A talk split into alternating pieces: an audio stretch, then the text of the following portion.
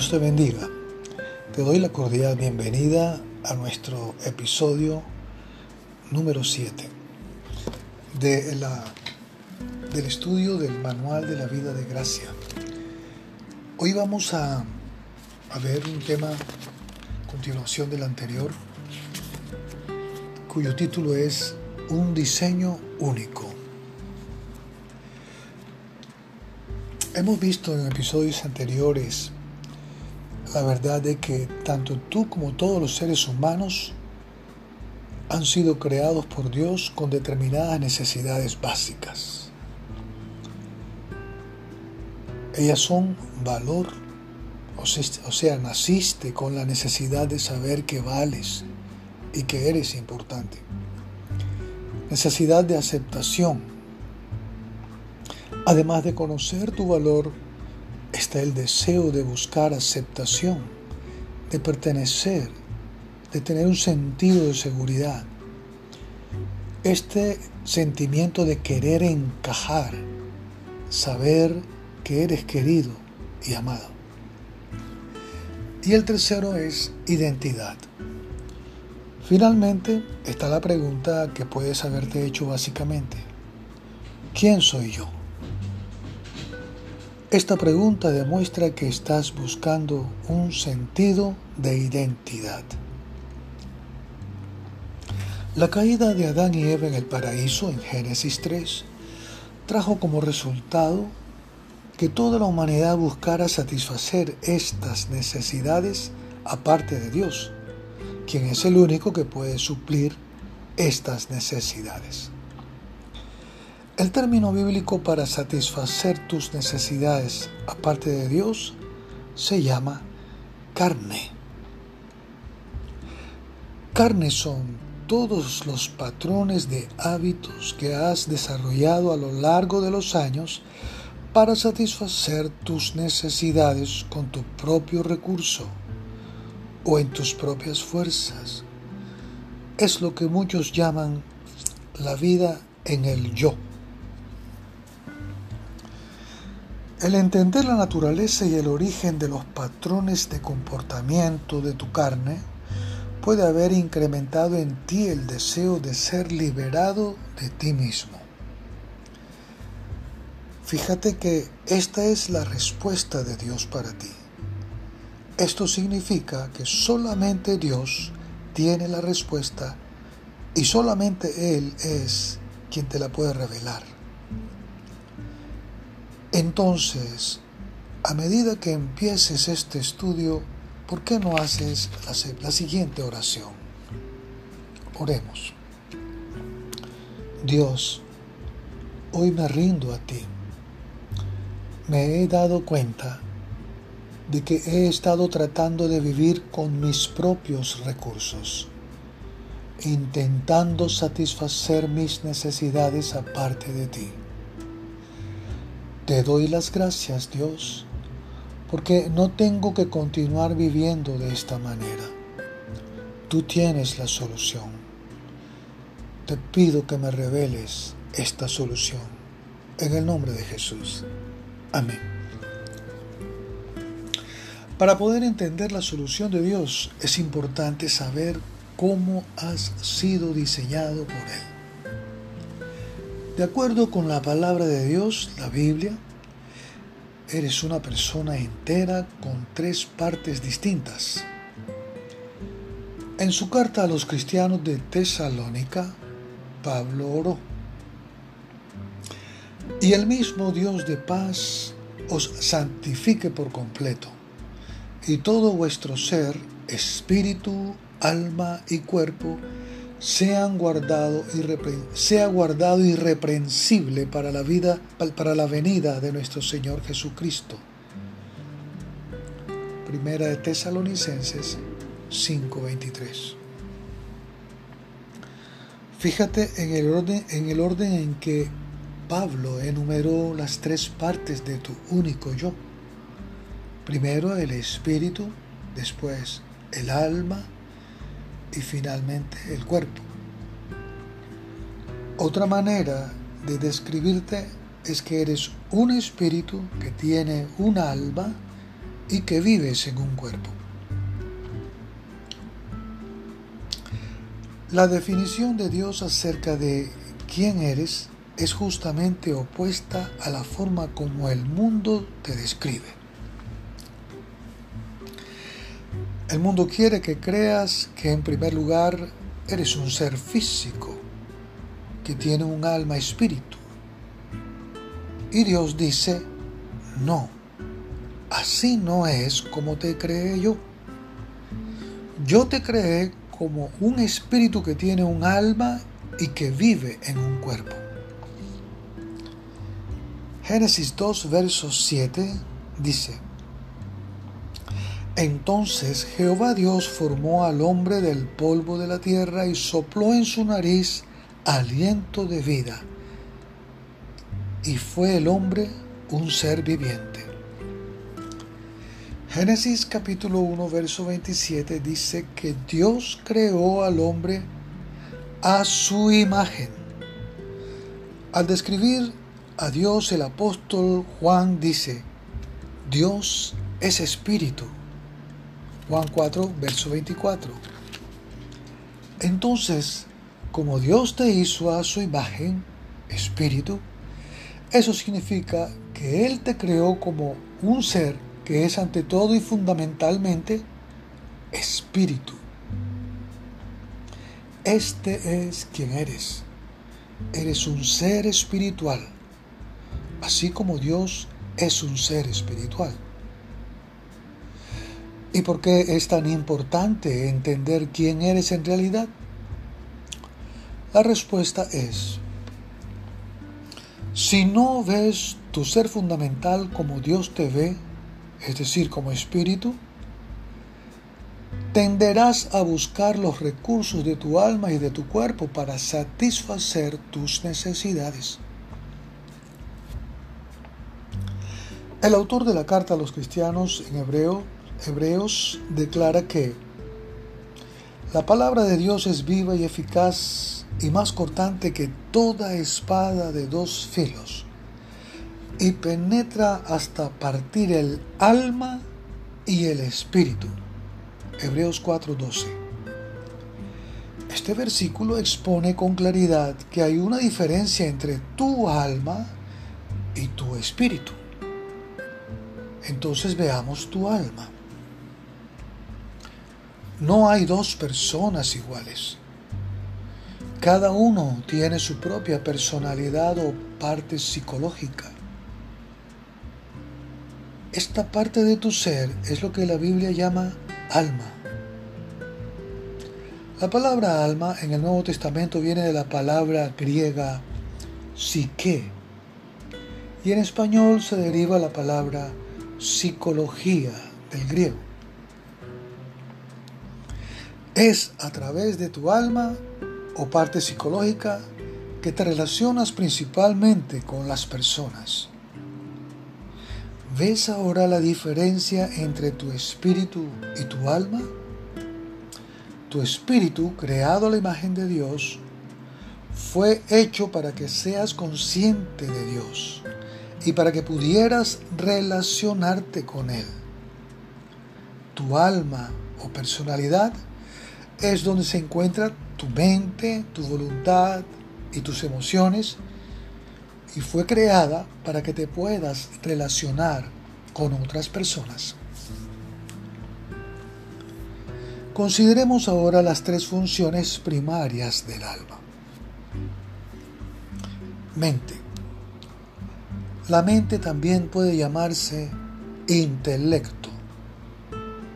Es el instrumento de tus pensamientos y la forma en que tu poder intelectual se manifiesta. De tu mente viene la sabiduría, el conocimiento y tu capacidad de razonamiento. Voluntad. Tu voluntad es usada para tomar decisiones. Se puede decir que tomar decisiones demuestra tu disposición o falta de disposición. Cualquiera que sea la decisión, usas tu voluntad para demostrar que no eres un robot. Y la tercera función del alma es las emociones. Las emociones muestran cómo te sientes con respecto a las cosas. Es la manera en que expresas lo que te agrada y desagrada. Puedes usar tus emociones para expresar odio o amor, alegría o enojo, felicidad o tristeza. Ahora hablemos de tu cuerpo. Tu cuerpo físico es quizá la parte más fácil de entender. Es la parte de ti que puedes ver. Solo mírate al espejo. ¿Puedes ver tu aspecto físico y único? En su segunda carta a la iglesia de Corinto, el apóstol Pablo describe tu cuerpo como una morada, un lugar para vivir. Porque sabemos que si nuestra morada terrestre, este tabernáculo, el cuerpo, se deshiciere, tenemos de Dios un edificio, una casa no hecha de manos, eterna en los cielos. Y por eso también gemimos, deseando ser revestidos de aquella nuestra habitación celestial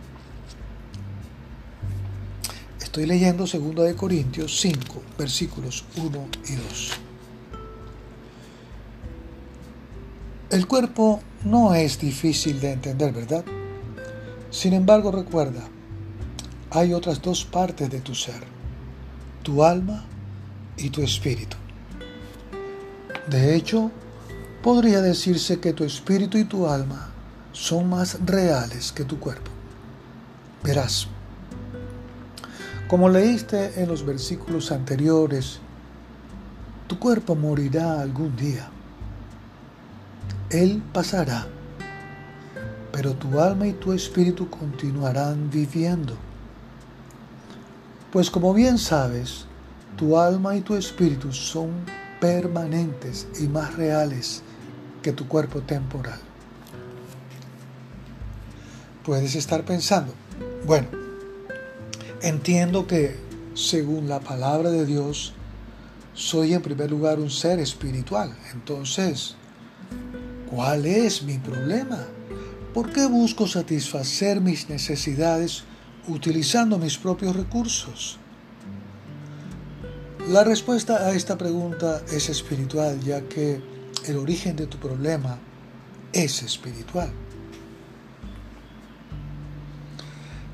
¿Sabías que al nacer en este mundo traías contigo cierto defecto espiritual? De acuerdo con la Biblia, naciste espiritualmente muerto. Decir que naciste espiritualmente muerto no significa que naciste sin un espíritu humano que sí funcionaba. Lo que significa es que espiritualmente naciste separado de la vida de Dios. Naciste con un espíritu muerto hacia Dios y vivo para el pecado y Satanás. Romanos 3, verso 10 y 10 al 18 dice, No hay justo ni aún uno, no hay quien entienda, no hay quien busque a Dios todos se desviaron a una, se hicieron inútiles. No hay quien haga lo bueno, no hay ni siquiera uno. Sepulcro abierto es su garganta, con su lengua engañan. Veneno de áspides hay debajo de, los, de sus labios. Su boca está llena de maldición y amargura sus pies se apresuran para derramar sangre. Quebranto y desventura hay en sus caminos, y no conocieron camino de paz. No hay temor de Dios delante de sus ojos. Y seguidamente leo Efesios 2, del 1 al 3. Cuando estabais muertos en vuestros delitos y pecados, en los cuales anduvisteis en otro tiempo, siguiendo la corriente de este mundo conforme al príncipe de la potestad del aire, el espíritu que ahora opera en los hijos de desobediencia, entre los cuales también todos nosotros vivimos en otro tiempo en los deseos de nuestra carne, haciendo la voluntad de la carne y de los pensamientos, y éramos por naturaleza hijos de ira, lo mismo que los demás. Amados, separados de Dios por el pecado, fuimos dejando que nos gobernaran nuestros propios recursos o tratando de resolverlo con nuestros propios recursos.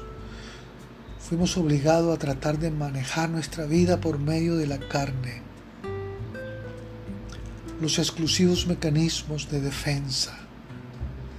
En otra palabra, teníamos que buscar lo que ofrecía el cuerpo y el alma, la mente, la voluntad y las emociones para satisfacer nuestras necesidades de valor, aceptación e identidad.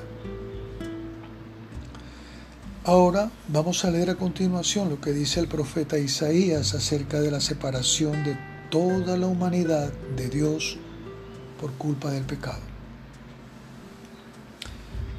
He aquí que no se ha acortado la mano de Jehová para salvar, ni se ha agravado su oído para oír. Pero vuestras iniquidades han hecho división entre vosotros y vuestro Dios, y vuestros pecados han hecho ocultar de vosotros su rostro para no oír. Isaías 59, del 1 al 2. Seguidamente leo Mateo, Mateo 9, verso 10 al 12. Y aconteció que estando él sentado a la mesa en la casa, he aquí que muchos publicanos y pecadores que habían venido, se sentaron juntamente a la mesa con Jesús y sus discípulos. Cuando vieron esto, los fariseos dijeron a, sus, a los discípulos, ¿Por qué come vuestro maestro con los publicanos y pecadores? Al oír esto Jesús les dijo, los sanos no tienen necesidad de médico, sino los enfermos. Dios es como un médico. Él te ha examinado a ti y a toda la humanidad y ha dado un diagnóstico acertado. Espiritualmente muerto. Pero alabado sea el Señor, Él no solamente da el diagnóstico, también da la cura. En su carta a la iglesia de Roma, el apóstol Pablo escribe, porque si siendo enemigos fuimos reconciliados con Dios por la muerte de su Hijo, mucho más, estando reconciliados, seremos salvos por su vida. Romanos 5, verso 10.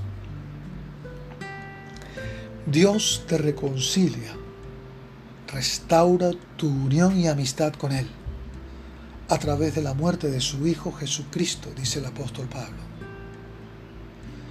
¿Y por qué Dios te reconcilia? Para que puedas tener vida la vida de Cristo. En el Evangelio de Juan Jesús dice de sí mismo, yo he venido para que tengan vida y para que la tengan en abundancia. Y eso te incluye a ti. Ahora considera la siguiente pregunta. ¿Qué necesita una persona muerta más que nada en el mundo? La respuesta es tan obvia que parece absurda. Una persona muerta necesita vida. Jesús te brindó la oportunidad de tener vida cuando Él murió en la cruz del Calvario. Por el derramamiento de su sangre, tus pecados fueron perdonados. Y recuerda que los pecados son lo que te separan de Dios. Con respecto a esta separación, ¿qué hizo Dios por ti? Dice Romanos 5, del 6 al 8. Porque Cristo, cuando aún éramos débiles, a su tiempo murió por los impíos. Ciertamente apenas morirá alguno por un justo. Con todo pudiera ser que alguno osara morir por el bueno. Mas Dios muestra su amor para con nosotros en que siendo aún pecadores, Cristo murió por nosotros. La verdad que has aprendido hasta ahora puede resumirse de esta manera. Dios dio su vida por ti. Romanos 5.8 dice, mas Dios muestra su amor para con nosotros en que siendo aún pecadores, Cristo murió por nosotros. Lo segundo que hizo Dios es, tomó tu vieja vida sabiendo esto, que nuestro viejo hombre fue crucificado juntamente con él, para que el cuerpo de pecado sea destruido, a fin de que no sirvamos más al pecado. Romanos capítulo 6, verso 6. Y Dios enseguida te dio su vida. Dice Romanos 5:10, porque si siendo enemigos fuimos reconciliados con Dios por la muerte de su Hijo, mucho más estando reconciliados, seremos salvos por su vida. Ahora, Él vive su vida a través de ti. Filipenses 2.13 dice, porque Dios es el, es el que en nosotros produce así el querer como el hacer por su buena voluntad.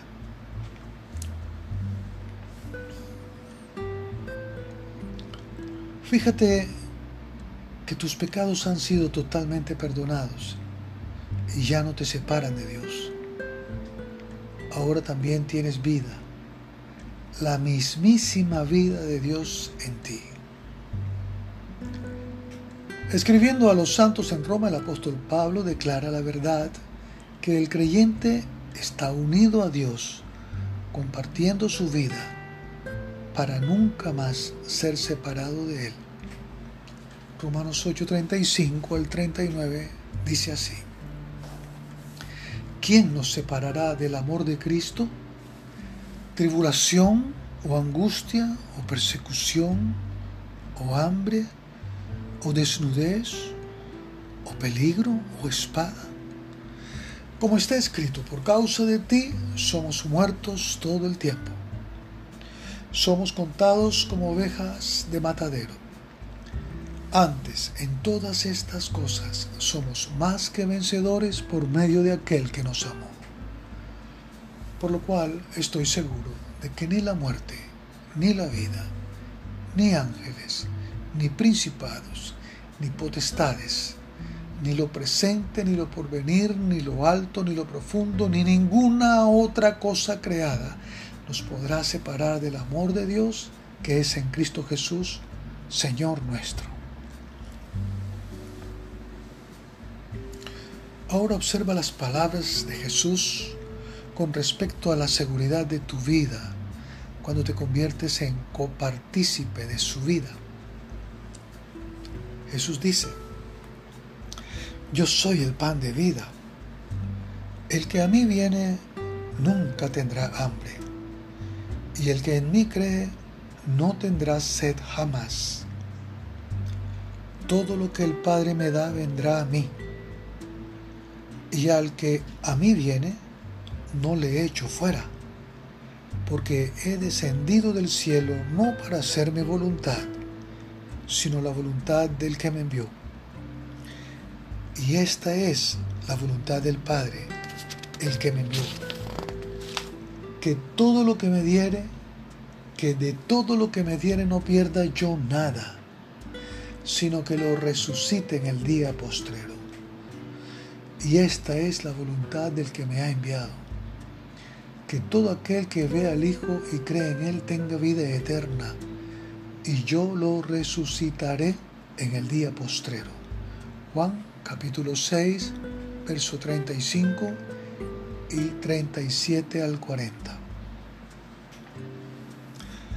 Recibir la vida de Cristo a cambio de tu viejo y muerto espíritu significa que al morir irás al cielo. Pero, ¿y qué con la vida aquí y ahora? Si eres como la mayoría de personas, te estarás preguntando, ¿cómo vas a ser hoy sin pensar en el mañana? La respuesta a esta pregunta es que necesitas que Cristo viva a través de ti para que sus recursos satisfagan las demandas de cada día. En otras palabras, ahora tienes una opción. Puedes decidir depender de tu cuerpo y de tu alma para manejar el estrés de la vida, lo que la Biblia llama andar según la carne, o puedes tomar la opción de andar según el Espíritu, confiando que Cristo viva a través de ti para así satisfacer tus necesidades. Si tu dependencia es en la carne, puedes estar diciéndote algo parecido a esto. Si solo pudiera entender el problema, podría vencer esta depresión. O de repente piensas, si me disciplino para permitir únicamente pensamientos positivos, entonces no me desanimaré ni deprimiré. Quizá estés buscando en tu cuerpo la respuesta al estrés de la vida. Si solo pudiera bajar 20 kilos, mi esposo me volvería a amar. El punto es el siguiente. De la misma manera en que tu salvación se logra por algo que ocurre en tu espíritu, la solución a los problemas que aparecen en tu alma no la encontrarás en los recursos de tu alma o de tu cuerpo. La solución podrás hallarla en tu espíritu, donde Cristo, que es tu vida, habita.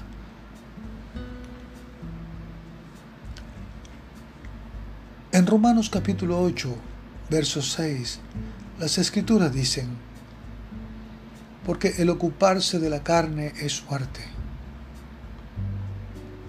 Si no te das cuenta de lo inútil de tratar de resolver tus problemas y de llevar tu vida en tus propias fuerzas y con los recursos de tu carne, entonces pondrás tu dependencia allí y efectivamente bloquearás el fluir de los recursos de Dios en tu vida.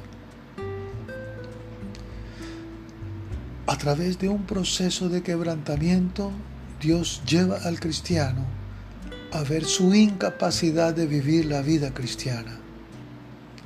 Es ahí cuando el cristiano está listo para permitir que Cristo viva a través de él.